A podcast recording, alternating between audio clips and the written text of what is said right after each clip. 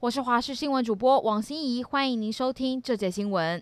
指挥中心宣布，今天新增五例确诊，包括三例境外以及两例本土个案，其中三例境外分别来自南美以及美国。值得关注的是，两例本土确诊案八八九是一名六十多岁的男性，曾经在一月八号到一月十一号因为其他疾病住进布利桃园医院，出院之后十六号出现初诊症状，并在二十三号因为其他疾病就医确诊。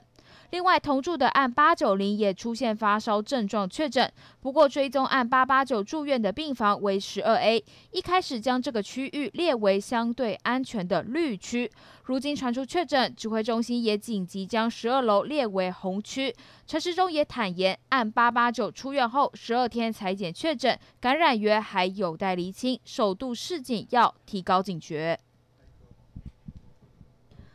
桃园医院群聚感染事件，人心惶惶，也让各界再一次检讨起院内感控措施和防火墙围堵的 SOP 流程。国内医生就认为，第一时间框列裁剪和隔离的对象范围不够广，也不够快，才会造成确诊个案还能到处趴趴走，增加社区的风险。虽然指挥中心事后启动回溯助剂，扩大隔离对象，但回溯还是有一定程度的困难，疫情的变化还要持续观察。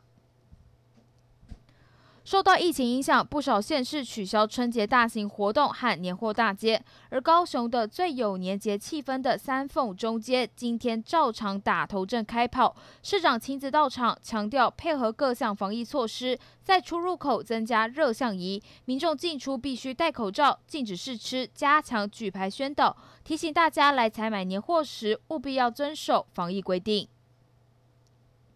国际疫情，根据约翰霍普金斯大学统计，全球新冠病毒疫情最严重的美国，目前累计确诊人数逼近两千五百万人，累计超过四十一万人死亡。美国新总统拜登也发出警告，表示下个月美国感染新冠病毒而死亡的人数可能会累积超过五十万人。虽然疫情没有趋缓，但也有人战胜新冠病毒。虽然不幸截去多根手指，可是仍然重拾自己热爱的滑雪运动。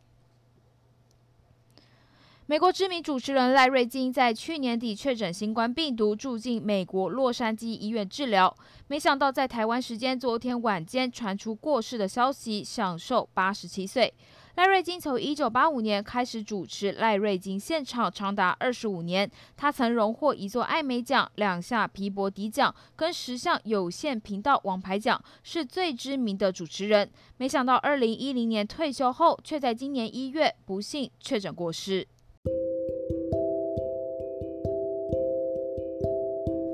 以上就是这一节新闻内容，非常感谢您的收听，我们明天再会。